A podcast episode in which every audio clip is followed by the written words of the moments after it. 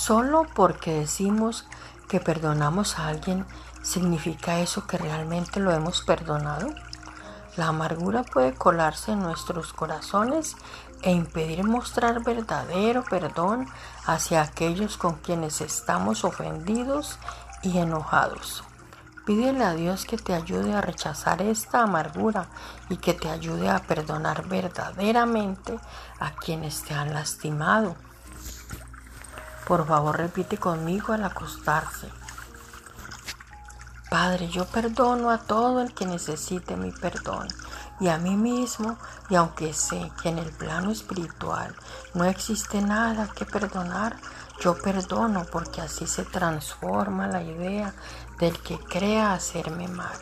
Invito a mis maestros a utilizar mi sueño para yo hacer el bien en donde sea oportuno y requerido. Gracias Padre amado. Bendito seas, hecho está.